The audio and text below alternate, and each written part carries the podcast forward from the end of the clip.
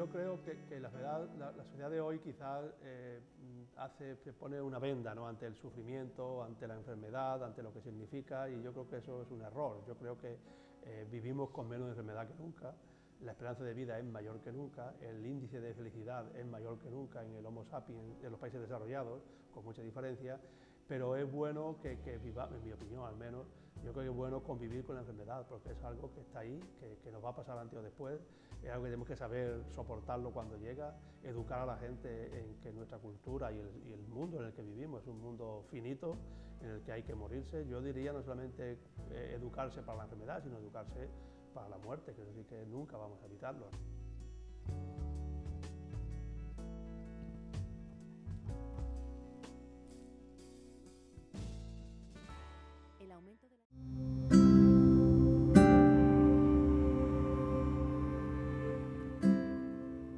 Enfermedades de tipo neurogenerativas.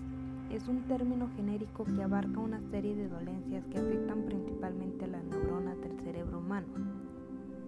Las enfermedades neurogenerativas son incurables y debilentes y producen la degeneración progresiva o la muerte de las neuronas. Esto provoca problemas con el movimiento, ataxias y con el funcionamiento mental, demencia. La demencia no es una enfermedad específica, sino un término general para referirse a una alteración de la capacidad para recordar, pensar o tomar decisiones que interfieren a la realización de las actividades de la vida diaria. Sus síntomas son pérdida de memoria, atención, comunicación, razonamiento, criterio y resolución de problemas. ¿Qué aumenta el riesgo de demencia? La edad que la mayoría de casos se da de 65 años o más, antecedentes familiares, raza, grupo étnico, salud, deficiente del corazón, lesión cerebral traumático. Los tipos de demencias más comunes son el Alzheimer. Se caracteriza por tener dificultades para acordarse de hechos recientes, la dificultad para caminar o hablar, cambios de personalidad. Demencia vascular. Están vinculados a accidentes cerebrovasculares u otros problemas relacionados con el flujo de sangre al cerebro. Los diabetes, presión arterial alta, colesterol son factores de riesgo, los síntomas empeoran repentinamente a medida que la persona tenga accidentes cerebrovasculares. Demencia con cuerpos de Lewy. Pueden tener problemas de movimiento o equilibrio como rigidez y temblores, en su estado de alerta como somnolencia, confusión o alucinaciones, demencia frontotemporal, cambios de personalidad y el comportamiento debido a la parte del cerebro que afecta. ¿Cómo se trata la demencia? No tiene cura, pero hay medicamentos que pueden ayudar a proteger el cerebro a manejar los síntomas como la ansiedad o cambios del comportamiento llevando un estilo de vida saludable, ejercicio, alimentación, mantener los contactos sociales, eso reduce la probabilidad de presentar enfermedades crónicas. Parkinson se caracteriza por la pérdida o degeneración de neuronas en la parte media del cerebro. Esta pérdida de neuronas o degeneración en las mismas lleva a la defensiva de dopamina en el organismo lo que altera el control del movimiento y produce temblores en reposo o rigidez entre otros trastornos.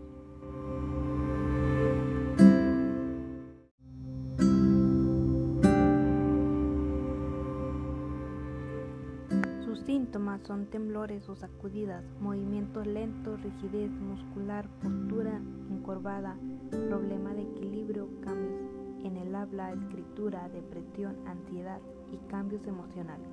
Factores de riesgo, tener alrededor de 60 años, incluso tienden a ser de inicio temprano como 45 años, que son menos frecuentes. Parientes cercanos y los hombres son más propensos en desarrollar Parkinson. Corea. Es una enfermedad de carácter hereditario neurogenerativa y actualmente sin tratamiento curativo. Sus portadores conviven con esta enfermedad desde que nacen. Sus síntomas se asocian con los movimientos involuntarios de pies, manos, cabeza y tronco y son los cambios bruscos de carácter.